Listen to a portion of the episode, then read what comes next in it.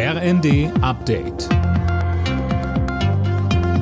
Stündlich neu. Auf den Punkt informiert. Ich bin Mia Hehn. Guten Morgen. Bundeskanzler Scholz ist zurück in Deutschland. Bei seinem China-Besuch gestern hat er den Spagat versucht zwischen Kooperation und Kritik. In Sachen russischer Angriffskrieg in der Ukraine stieß der Kanzler bei Chinas Staatschef Xi Jinping aber anscheinend auf offene Ohren. Staatspräsident Xi und ich sind uns einig, Atomare Drohgebärden sind unverantwortlich und brandgefährlich.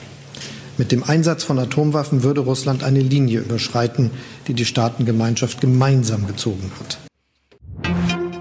Die eingefrorenen russischen Vermögenswerte sollten zum Wiederaufbau der Ukraine verwendet werden, findet Grünen-Chefin Ricarda Lang. Juristisch sei das nicht leicht, gerecht wäre es allemal, sagte sie der Welt am Sonntag. Allein in Deutschland seien mehrere Milliarden Euro Vermögen eingefroren. Nach der Übernahme von Twitter hat Elon Musk jetzt fast jeden zweiten Mitarbeiter gefeuert.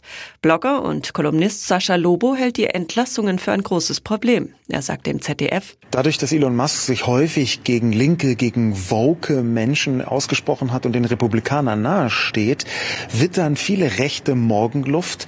Äh, zum Beispiel ist die Verwendung des N-Worts um 500 Prozent gestiegen. Und das ist natürlich ein Problem, wenn gleichzeitig gerade diejenigen gefeuert werden, die eigentlich diese Form von Hassrede in Schach halten sollen.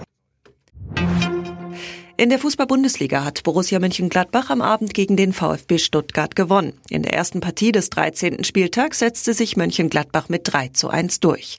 Damit bleiben die Gladbacher im oberen Tabellenmittelfeld auf Platz 7. Stuttgart liegt auf Platz 15.